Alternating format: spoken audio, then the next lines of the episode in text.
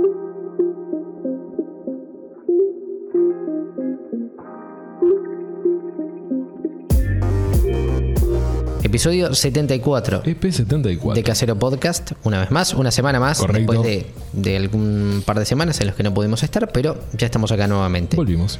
Él es Nildo, yo soy Matías. Así, en ese orden. Probablemente nos estén viendo en vivo Canal 3 y si es así, es el jueves a las 21.15 horas o el viernes a las 13 horas. Exacto. Si no estamos en YouTube, nos buscan como Casero Podcast. También estamos en Twitch. En Twitch. Estamos en twitch.tv barra soy Nildo, eso es para vernos en vivo casi todos los viernes Cualquier plataforma. a las 19 horas. Ahí está. Cualquier plataforma de podcasting también. Cualquier plataforma de ver podcast episodios también. simultáneos. Pa, pa, pa, pa, uno tras del otro. Hermoso. Otra cosa. Armos. Son de la ciudad de Minas City o alrededores, ¿me entendés? Nos viste en la tele y querés salir en la tele y tenés un emprendimiento para vender tu cosa. Contáctate. pégale Un telefonazo al, al canal Sí. o a nosotros, redes sociales, arroba casero podcast, arroba mati, msk1 y arroba soynildo, cualquiera de los tres te comunicas, nos envías la propuesta y nosotros Y nosotros pasar sí, por acá. seguramente vamos a tener una propuesta para las personas acorde a sus A necesidades. modo publicidad. Sí, porque sí, puede sí. ser, puede servir. Puede ser. servir. Hoy se habla de cómo llega la de cómo llega todo lo que es la comida a tu Todo casa. lo que llega a la co- eh, to- todo de cómo llega la comida hacia tu casa. De qué proceso hay. Porque vos estás en la parte final de toda esa cadena, ¿no? Vos estás en el Claro. compro y consumo. No es lo mismo- Es- eso es la, esa es la parte que normalmente sabemos todos. Compramos y consumimos. Y este- Tanto así que muchas veces no sabemos cómo viene la ni comida, ni cómo sale, ni cuáles son los procesos que tiene que eh, tener la comida para llegar a un supermercado o para llegar a un almacén o para llegar ¿Por donde sea que la compren. el precio que tienen? También, el, eh, bueno, justamente todo ese proceso es lo que, lo que hace es eh, determinar el precio final de venta al público. Claro, por eso el título que tenemos acá, ¿quién le da el valor de, lo que tiene? ¿Quién le da el valor? Que tiene, Que tiene lo que comemos. Exacto. Ese es el título de, de hoy. Cadena no, es, de no es consumo. un, no es un precio caprichoso. No, A ver, no. es un precio que promedia todo lo que costaron los procesos que pasa el alimento y eh, el precio también eh, es incidido por la ganancia final que le saquen cada uno de los distribuidores El finales. premio un poco se lo da la, la logística general, digamos. Todo lo que hay el atrás, ¿no? Desde que, desde que el alimento se produce hasta que llega hasta tu casa.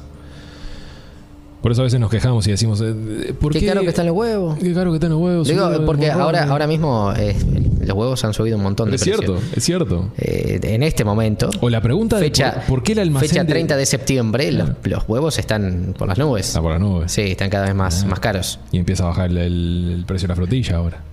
También, eh, también. Diferentes cuestiones que Bueno. también suceden. Bueno, justamente ahora la frutilla va a tener una Gran gran demanda acá en este- Minas porque sí. se viene la Semana de la Valleja, ahora Sí. dentro de unos días. En un par de días. Lindo evento. Lindo evento Lindo para conocer gente, para conocer emprendimientos, productores, eh, diferentes emprendedores de, de aquí de la ciudad de Minas o de alrededores, gastronomía. Mucha gente lleva, se, se arriesga un poquito y lleva algún tipo de gastronomía novedosa y eso también está muy bueno. Exacto. Cadena, oferta y demanda, cadena logística. Claro, sí, tiene Son que ver con la oferta y que Tienen demanda. que ver con esto. Lo que estamos leyendo es el chat que está abajo para que los que nos están A los viendo que en vivo. nos están viendo eh, por televisión, Claro. Saben pueden- que si se vienen en vivo acá a twitch.tv barra soy Nildo, pueden hablar por el chat e interactuar con nosotros, en- en preguntarnos real, cosas en tiempo real, claro, los, los podemos leer y les vamos contestando. Ni que hablar. Pero es la cadena de consumo. Entonces, toda esa logística, como bien decían por ahí, que tiene para llegar un alimento a tu casa. Y hay diferentes logísticas dependiendo del tipo de Dependiendo alimento, del tipo de dependiendo alimento, del sí. rubro. O sea, hay muchas mecánicas en cuanto a cada, a cada una. Hay una general, ¿no? Que la manejan todas. O sea, desde que se produce, desde que hay un medio de transporte que va hacia una fábrica, de la fábrica que va a un supermercado mayorista, del mayorista al minorista, del minorista a vos. A vos, claro, ahí, ahí es cuando Básica. te llega. Ahí es cuando a vos te llega. Pero bueno, la, primer- la primera de todas las etapas es la producción, La producción que es primaria. básicamente sacar el, el alimento de la tierra o puede ser del agua también en el caso de que sea pescado. Hay diferentes maneras. ¿no? Exacto. Esa, esa es la primera etapa de todo, sí, es cuando eh, bueno, la persona que plantó de repente, no sé, lo que sea que haya plantado, lo cosecha. Sí. O, o Ya. te, voy a, te voy a poner un ejemplo que lo hemos nombrado a veces y, y está lindo está lindo volverlo a mencionar porque son, son cuestiones enteramente uruguayas. Esto es algo de acá con, con normativas que hay, que hay acá. Que mm, en el caso de las lecherías, por ejemplo, ¿no? Una- un, un quesero, un quesero artesanal, alguien que va a hacer eh, un queso artesanal, un dulce de leche artesanal o algo así. ¿Qué pasa? Ese dulce de leche artesanal capaz que te sale más caro por una simple razón y es una normativa de una ley. Para que vos poder poner en tu dulce de leche cuando lo vas a vender, por ejemplo, que, que- que es casero, que es artesanal, Sí. vos tenés que ser propietario de tus propias vacas, las que dan esa leche. Ah, o sea, no podés comprar la leche a eh, un tambo, por ejemplo. Si vos, por ejemplo, sos un emprendimiento y tenés un dulce de leche nuevo que está li- lindo en el mercado, lo querés llevar al mercado, ¿no? Y vos querés que ese, que ese dulce de leche diga que es artesanal, que es un dulce de leche casero, porque lo es. Capaz son 3, 4, es una familia que lo está haciendo para vender. Y le compras la leche a un vecino porque no tenés Sí. tu campo, porque te faltan cosas. Tu dulce de leche no puede llamarse artesanal. Pero técnicamente lo es. Técnicamente O sea, lo es. Los procesos que vos seguís para lograr el producto son El artesanales. No, tienen nada industrial. pero bajo la ley no podés. En cambio, una de las empresas grandes lácteas que hay acá, ¿no? La conocida de todo el mundo, Sí. su dulce de leche puede ser artesanal. Siendo que es una industria. Me parece increíble porque los procesos que siguen son industriales. Claro. Es una normativa que está vigente desde hace muchos, muchos años. Bueno, eso es una Y ojalá normativa se pueda que quizás cambiar. habría que Claro. adaptar a los nuevos tiempos. Entonces, por eso a veces vos ves un dulce de leche o ves un queso o algo del, del estilo y no le pueden poner artesanal por más de que lo sea. Y eso para el público es, es- es un factor de cambio.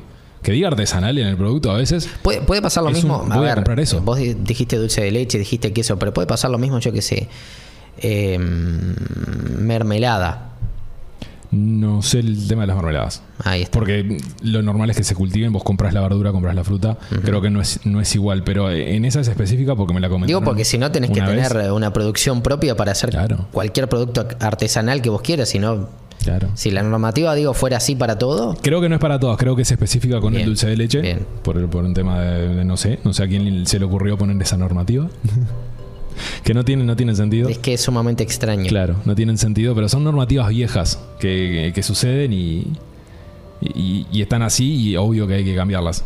Pero eso es uno de los factores a veces que hace que, que ese dulce de leche tal vez Te cueste no un poquito más caro. el nombre que tiene y te cueste más caro por simplemente Claro. no tener tu vaca. O sea, hasta ese punto puede llegar la normativa en la Sí, sí, cadena de, de, de- de consumo. cómo, de cómo incide Sí, sí, de cómo, de cómo eh, la producción. una normativa, por ejemplo, en cómo producís tus cosas y en el precio final que le va a tocar al consumidor. Por supuesto, por supuesto. Pero con eso pasa, debe, debe de pasar con más de uno. Estaría bueno conversar con algunos productores a ver si, si hay una, alguna normativa que digan, vos, esto es ilógico, esto no tiene sentido. Que eso, eso estaría bueno. Estaría bueno. Cuando tengamos invitados, seguramente se los vamos a preguntar. Cuando tengamos algún emprendedor por acá, le vamos a preguntar. Claro, porque está, está bueno saberlo eso también. Claro. Pero vos hablabas recién de la producción. Claro, la producción es cuando eh, el productor justamente levanta eh, desde su plantación, mm, desde la tierra, lo levanta, lo cosecha. ¿no? Ahí, Directamente. ahí comienza el proceso, ¿no? Y eso también ya tiene algunos costos, obviamente, porque la persona que hace la producción necesita tener eh, herramientas suficientes para hacerlo y de la forma más eficiente posible, Claro. porque vos querés que rápidamente salgan los productos, porque también el tiempo es dinero. Sí, o sea, Y en especial el tema en de- alimentos que salen de la tierra donde algo se puede perder. De hecho, en toda la cadena, En toda la cadena. se desperdicia mucho Hay- hay una producto. merma, o sea, hay una hay merma producto. claro, de producto que ya no va a poder ingresar al mercado porque, bueno, han pasado los tiempos y de repente se desperdicia. claro, quien trabaja la tierra, por ejemplo, tiene el tema de, de las herramientas que vos decías, el tema de preparar la tierra. Claro. Porque no siempre la tierra es la adecuada. no- el tema del riego. Porque no, sabemos que no tenemos estaciones Sí, el, te- con- el tema con bueno agua mismo fluida o lo que de, sea. de la conservación también, porque claramente hasta que alguien viene a buscar todo, toda esa producción que vos tenés, tenés que conservarla en alguna parte. Sí, o, o mismo plagas que pueden, pueden haber. También en las plagas. Que es cierto que cada vez menos agroecológicos se utilizan, ¿no? Que está perfecto. Y están lo- los productores están como tratando de usar métodos más naturales inclusive para, para cuidar sus cultivos. Pero pájaros que te llevan cosas... No, eh, eh, fenómenos naturales, por sí. ejemplo, no sé, vos tenés Tormenta, una plantación, granizo. ocurre una inundación y ya perdiste toda la cosecha. Y Claro. bueno, y ya no podés producir no ese podés año producir. y probablemente también el producto empiece a encarecer. Entonces, son muchas. Si todo va bien, va a tener un precio normal, digamos. Con la, carne, por ejemplo, pasa algo, algo muy, muy particular. Y es que aquí en Uruguay, si bien hay muchísima producción de carne, muchísima producción para lo que somos nosotros, Sí. pero a veces viene China compra un montón de carne, que en realidad para ellos es simplemente un complemento de todo lo que compran de Brasil y de Argentina, pues ellos compran toneladas y toneladas de carne. Y bueno, necesitan un poquito más y lo compran a Uruguay, que para nosotros, de acuerdo a la producción que tenemos, es muchísima Ese carne. poquito más que compran Ese es poquito para ellos, para nosotros es muchísimo. Entonces, ¿qué es lo que pasa? Que cuando el asado empieza a escasear, empieza a subir el precio.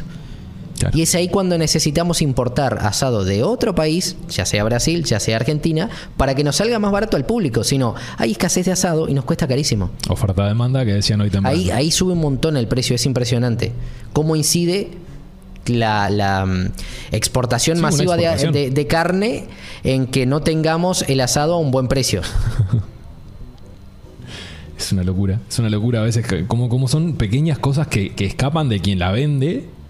¿No? Que, que vos decís, bueno, llegó acá, ten- salió este Sí, pedido. sí, eso ya ni siquiera es un factor de los productores. No. O sea, los productores producen la carne como, externo. como tiene que ser normalmente y, y- y listo. Pero el tema ya es, es externo. O sea, se exporta tanto que al haber poquito, sube el precio. Sí. Entonces, bueno, ya sabes que ese, eso se traslada al frigorífico, después del frigorífico se traslada a la carnicería y a la carnicería lo va a trasladar al público. Claro. Porque necesita sacarle una ganancia. Sí. Y sí. Y si la ganancia es, eh, la ganancia es, es tanto, hablamos de una merma hoy temprano. Entre, entre lo que vos podés sacar de ganancia y lo que se pierde en los viajes, digamos, los viajes o lo que sea, es normal una pérdida. O sea, no es, no es que, no es que estamos hablando No, no, de que, sí, de que por alguien ejemplo, se, se está ver, choreando eh, algo. No. En, en pescadería pasa también que se, que se pierden. muy fácil de porque además el pescado es algo muy frágil y que rápidamente se pierde. Entonces, la conservación en ese sentido, en el momento de, de haber sacado el pescado del agua, la conservación en ese sentido es algo fundamental.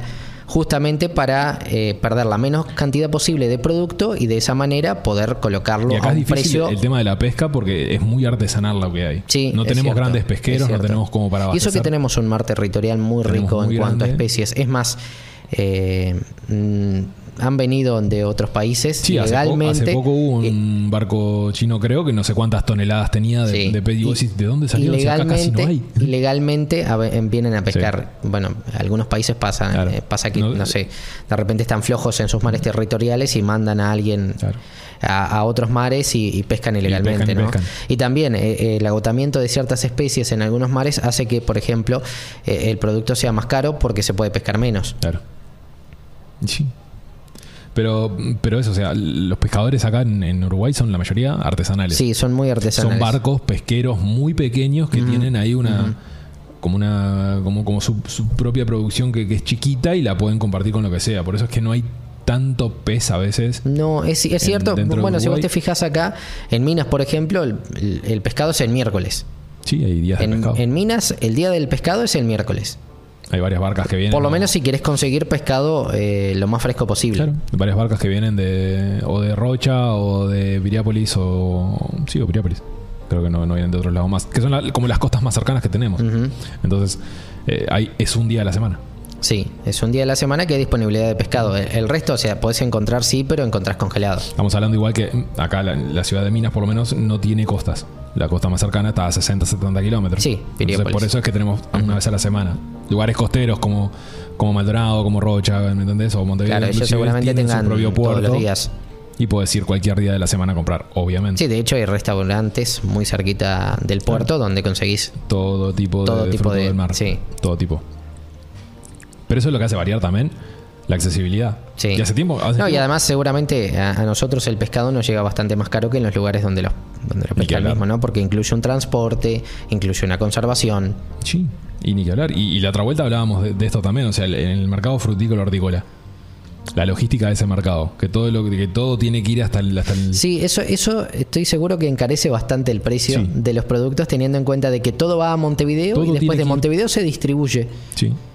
Realmente hay poca producción que vos digas me viene directo de ver, lo que se planta acá. Sí en es la cierto de que hay una producción local, que hay ferias locales, obviamente. Sí, que- pero hay mucha gente que, que trabaja en la producción local que- Claro. que, justamente se autoabastece. O sea, ni siquiera la compra Ni un productor local. El productor local mediano, grande, lo, lo embarca para Montevideo y de Montevideo se redistribuye. se redistribuye.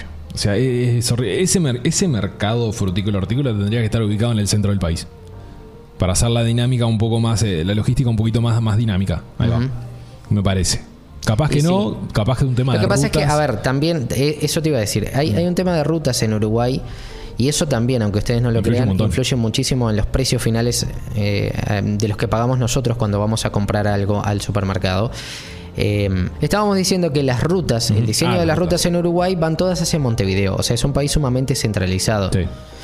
Eh, este- las rutas se diseñaron también siguiendo un poco lo que es el tema de las vías férreas. Y es que cuando los ingleses instalaron el tren acá en Uruguay, lo diseñaron de modo tal de que todas las materias primas vengan desde los departamentos hacia Montevideo, que era el puerto estratégico, para poder sacarlas rápidamente del país. Hoy en día las rutas férreas no funcionan del Las todo vías bien, férreas, las vías férreas están, funcionan algunas, otras no, se está trabajando en Pero el son más que nada de carga, muy, muy, muy poco tránsito de, de- de personas en, en- en tren acá. Que después, eso también influye, ¿eh? ojo, que, que el hecho de que acá utilicemos mayormente camiones también influ- influye en el precio final. ¿Por qué? Porque el tren es el transporte más eficiente que hay para carga. Claro. Y el camión. O sea, tiene la, la mayor eficiencia carga, consumo de combustible. Claro. El, el- el camión consume combustible. El camión consume más combustible, tiene un problema de que no entra a todos lados porque rompe las rutas y demás. Entonces, Eso, es importante. Tanto tránsito camionero en, en las rutas hacen que se deterioren muy rápido y muy fácil. Más allá de que También ruta deteriorada enlentece el transporte y eso hace que haya... Sí es cierto de que se están haciendo rutas nuevas. Es están cierto. Sí, se están arreglando las rutas La también. ruta que entra a, a Minas, por lo menos, la están ensachando, la están haciendo de, de doble vía. Entonces, eso quieras o no, va a hacer que para el público que se mueve en auto, camión, lo que sea. eh, Sí, además, en Ruta se- 8, que es No, pero se justamente la- la reduzca el tiempo de, de traslado. Eso te iba a O sea, decir, por lo Ruta menos 8. 15 que- minutos fácil. Que es la, la principal eh, que, que ingresa a nuestro departamento. Es una ruta también donde va mucha carga. Claro. Por lo tanto, eso va a. El hecho de que se estén haciendo doble vías va a dinamizar un montón el tema de- del tránsito en esa ruta. Tenemos una costumbre de hacer rutas angostas acá. Sí, bueno, lo que pasa es que eso también es una infraestructura que se creó cuando los autos eran otros y tampoco en muchos años se ha modificado. Mira, todo es muy viejo, además tiene un origen muy portuario. El centro comercial está muy alejado del centro físico del país. Es cierto. Claro. Claro, el centro comercial precisamente es Montevideo, es la capital del país. Y es lo que decíamos, está todo pensado para que salga de cada uno de los departamentos, llegue a Montevideo y desde Montevideo, en este caso, se redistribuye al país y el resto va al puerto de Montevideo y se exporta. Y se exporta todo. Es, es mucho, es mucho. lo- el, el- el traslado. El traslado. Aparte, las rutas nuestras ni siquiera se conectan algunas. Sí, hay algunas que, claro... eh, si bien creo que es- están de, oeste a este, Sí. numeradas las rutas, es como 1, 2, 3, 4, 5, 6, 7, 8 y todas van hacia arriba.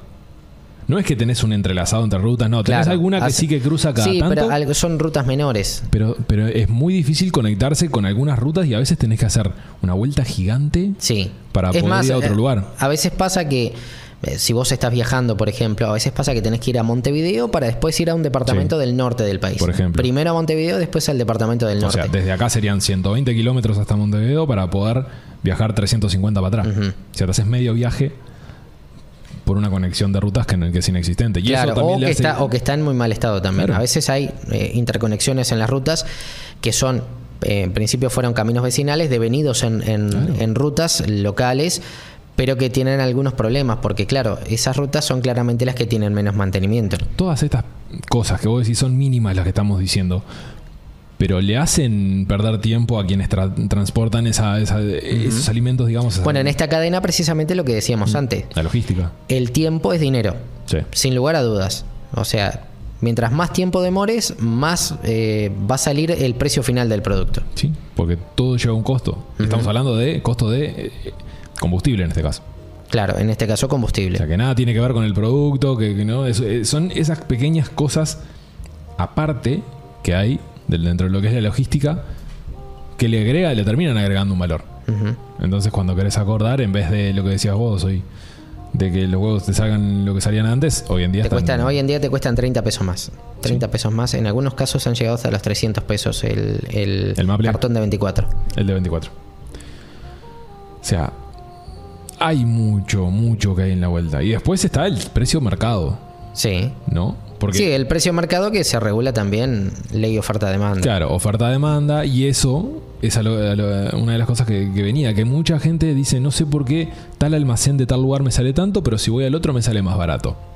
Oferta-demanda. Claro. Oferta-demanda. Si vos tenés. Pasa un poco también por, por, ¿no? por la- lo inmobiliario, quieras o no.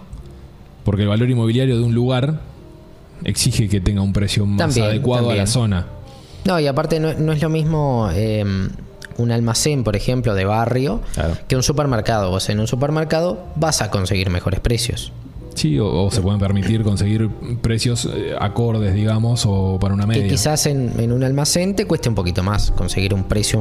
Sí, o no, o a veces los almacenes están hasta más O a baratos. veces al revés, no, no. Bueno, es un fenómeno, por ejemplo, que pasa mucho en las verdulerías acá en Uruguay. En- en- acá en Uruguay en las verdulerías conseguís mucho mejores precios que en un supermercado, por ejemplo.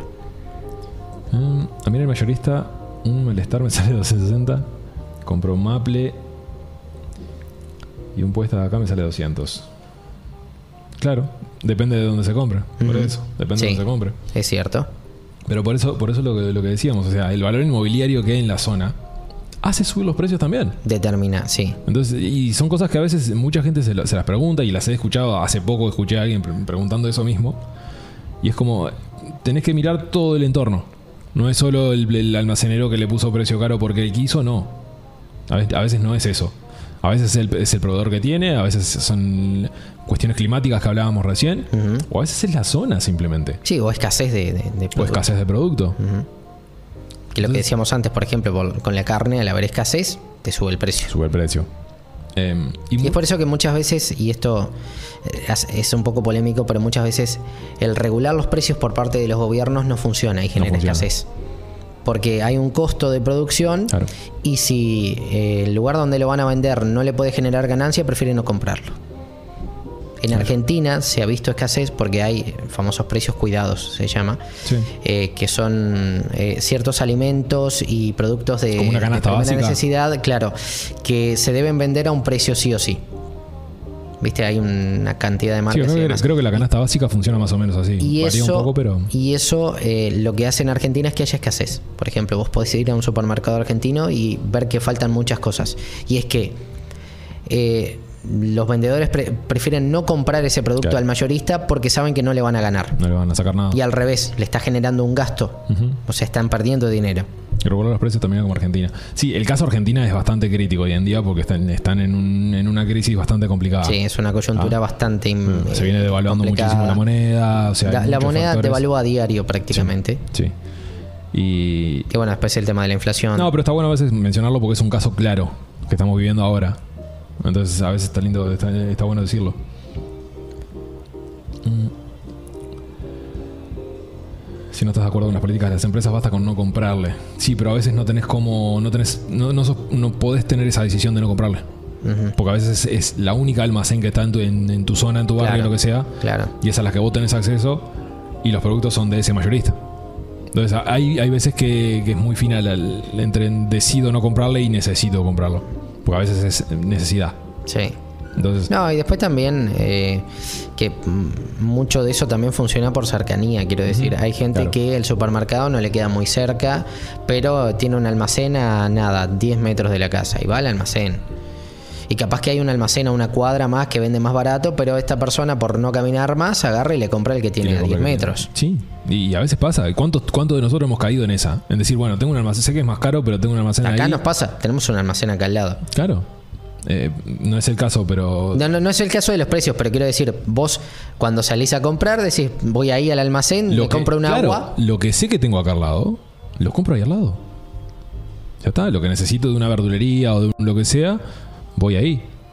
Pero si necesito un agua, necesito un leche o necesito cosas básicas que un almacenero puede tener, voy ahí al lado. Por, por conveniencia, porque me queda cerca, Claro, porque tiene precios baratos. Es un almacén de barrio.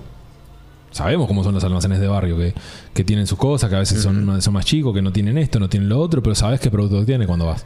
Sí.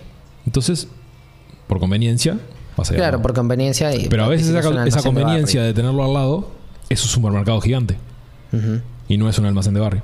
Entonces, ahí a veces por comodidad vos decís, bueno, pago dos pesos más, dos, tres pesos más, que a la larga, cuando miras la boleta del, del super, Sí. son 100, son 200. Entonces, Eh, otro, veces- otro factor que regula los precios y tiene que ver con la ley de oferta-demanda es la competencia.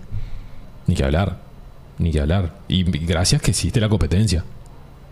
Porque, por ejemplo, no sé, si vos, si en esta ciudad hubiera un solo supermercado, probablemente pondría los precios a lo que quisiera. Porque sabría Claro. que no tiene una competencia. Entonces la competencia regula también los precios. regular el, el mercado en general. ¿Qué es lo que pasa con muchas, muchas, eh, muchos servicios, digamos, acá por lo menos en Uruguay, que son, son muchos monopólicos, algunos, más allá de que estén manejados por el Sí, Estado. ser- o no, servicios básicos que de repente son estatales y son monopólicos y vos no tenés la posibilidad de elegir. No tenés como una competencia, digamos, como para que el precio se regule a lo que es el, el mercado, sino que ponen a- es esto y si no es esto, Claro. Y no capaz que no, no, no suele suceder, pero digo que Mm. podría pasar que el producto fuera malo y sin embargo como no tenés alternativa, ¿qué, qué haces? No, no utilizás el no, servicio. no tenés cómo cambiar porque es el único Claro. que hay. O sea, utilizás el servicio y te bancás los problemas que tenga o no lo no utilizás lo y- listo. Y te quedas afuera. Un ejemplo fácil. Internet no tiene, Claro. plan- no tiene planes simétricos. Es cierto, acá en Uruguay, Acá en no, Uruguay no existe, hay planes no existe el plan simétrico de Internet. Creo que es solo para empresas el tema del plan simétrico. Mm, Me no parece sé, que para, para el público Para general- hogares no. Para hogares no. Y es un, hoy en día es una necesidad básica. Sí. Quieras o no, Internet es como un poco necesidad básica, se volvió por toda la Y lo que pasa es que, hay. claro, se- hoy en a día. ver, mucha gente, y esto también tiene que ver con, con lo que nosotros eh, nos atañe acá, eh, mucha gente utiliza para sus emprendimientos las redes sociales y para eso necesitas internet. A ver, Uruguay hoy en día es un pueblo tecnológico. Quieras o no, somos, somos de los países que más software estamos vendiendo en Latinoamérica. Un Internet eh, potente hace, hace la diferencia. Sí, ¿Qué lo hablamos? hace. Cuando- para que se entienda qué es lo que decimos cuando, cuando hablamos de planes simétricos, por ejemplo, misma cantidad de, de- de gigas de subida y bajada. Sí. ¿Ah? Para que se entienda, fácil. Pero, por ejemplo, no lo tenemos. Y no hay competencia ahí. Ahí no hay competencia, Entonces, no tenés no- la posibilidad de elegir. No o podés sea, elegir. o utilizás los planes que hay o no utilizás el servicio. Claro. Es por eso. Pero lo que decíamos, muchísimos factores a través de lo que de, de cómo se rige el precio. de- y después está el, el tema mercado, o sea, el, mercado que va, que viene, la- las cosas que fluctúan, ¿no? Según la- la- las bolsas de redes. Sí, eso, eso ya tiene que ver con el mundo más globalizado como los conocemos. Eh, los alimentos básicos eh, en este último tiempo subieron un montón y tiene que ver con una guerra que hay porque a Rusia se le ocurrió invadir Ucrania, que es uno de los mayores productores de alimentos del mundo. Exacto. Subi- vimos una, una subida en el precio de la harina por un factor externo. Completamente externo. Del otro lado del mundo. Sin embargo, Sin embargo, Sucede. Ujú. El precio del barril, supuestamente, que va que viene. sí. ¿no? Uruguay está tendiendo como a, como a ir más hacia el lado ecológico de, de- de usar la electricidad. Hay mucho movilidad eléctrica hoy en día. Se está ampliando mucho más. Eh, creo que es algo un poco futuro eso, que, que, ¿no? que, que todo sea eléctrico más allá de cosas, porque quieras o no, recursos naturales en algún punto se van a acabar. Eso Sí, estamos sí, todos de sí, acuerdo. claro. Eso estamos condenados a que, te- a que se termine. Entonces, cuando querés acordar, nos vimos en Disney y el petróleo, claro. Y eléctrico para todo el mundo. Entonces, habiendo esa competencia que decías vos, que regule un poco el, el tema precios de mercado, va a poder ser un poco más accesible para todo el mundo. Que al fin y al cabo es un poco la idea, que todos puedan acceder a, a todo, o eso es lo que se intenta, que todos tengan la posibilidad de acceder, eh, más allá de, de situaciones económicas o lugar o donde se encuentren o lo que sea. Y lo mismo pasa con los alimentos Claro. se está produciendo más, porque hemos hablado varias veces sobre, sobre encuentros de semilleros, de, de gente que se, se dedica a, a compartir semillas de productos específicos que están empezando a nacer. O sea, hoy en día estamos viendo en ferias que no habían antes morrones violetas, por ejemplo. Sí, es cierto. Eso, Beren- eso no se, no se veía. Sí, berenjenas blancas, que hace un tiempo no habían. Mm. Bueno, y después el tema del mercado nuevo, la inmigración, que trajo plátanos machos, Trajo, sí, que trajo tra- mango, eso, tra- que no se usaba tanto. Que, eh, una gastronomía también que requiere ingredientes que acá normalmente no se producían y que ahora empiezan a entrar. la palta o el aguacate, Sí. que antes no era tan consumida como hoy en día. No, es que mucha gente no lo había probado en su vida. No, no, y, la mayoría no, no saben ni cómo comer con palta. Es más, antes, mira, una, una piña, una naná, Sí. era una fruta bastante exótico. rara de ver. Sí, una nana era Ah, exótica. O sea, no había muchas fruterías que la tuvieran. sí, el kaki, que es como un tomatito dulce. sí, sé cuál es, sé cuál es. ¿Ves? Que es naranja y es como un tomatito, pero es una fruta. Bueno, el tomate también es una fruta. Supermercados, supermercados por favor. Frutas, sí. Donde dice El fruta, tomate es poneme el tomate ahí. Por favor, te lo pido. Poneme Tomate, el tomate. es fruta. No es verdura. Vamos, vamos a empezar a cambiar cosas. Pero, pero hay muchos factores alrededor de lo que le pone el precio a, a lo que terminamos comprando. Sí, la, la idea acá es eh, mostrarles que no es caprichoso el precio de los alimentos No, no es o de cada una de las cosas que nosotros Y no es un invento tampoco. Y tampoco lo inventa nadie, sino que tiene que ver con unas etapas y unas regulaciones de- del mercado que lo que hacen es traer eh, ese alimento Exacto. a cierto precio y bueno, de acuerdo a esos factores irá variando con el correr del tiempo. Por ejemplo, seguramente bueno. en Estados Unidos con esto del huracán Ian, que Ajá, hubo hace unos días, va a haber algún problema con alguna plantación, en, en algún punto subirá el precio de algo.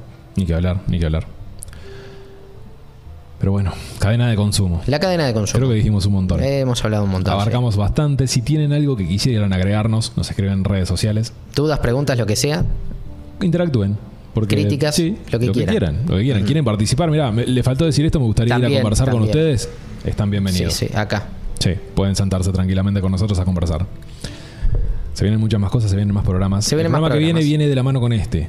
Ya lo voy a ir adelantando para todo el mundo. Que como hablamos de cadena de consumo, más o menos de cómo se ponen los precios, voy a intentar coordinar para la- el, el siguiente podcast que sea sobre cómo se le pone el precio a algo que vos comes en un restaurante. Bien. Entonces voy a, voy a charlar, voy a, voy a invitarla a Taleza Dulce, que ha venido a hablar con nosotros varias veces. Y, mm, y si ella puede, lo, lo vamos a hacer con Lo ella. a hacer y si con- no, voy a intentar con- conseguir a alguien más cara para que venga a charlar de cómo se le pone el precio a un plato de comida. Que es algo totalmente distinto que no se sabe. Sí. ¿no? Que hay todo una- un proceso atrás, pero eso va a ser para un siguiente Próximo episodio. Así es. Yo soy Nildo. Yo soy Matías. Esto fue el episodio 74 de Casero Podcast y nos vemos la semana que viene. Hasta la semana que viene. Bien. Adiós. Chau, chau.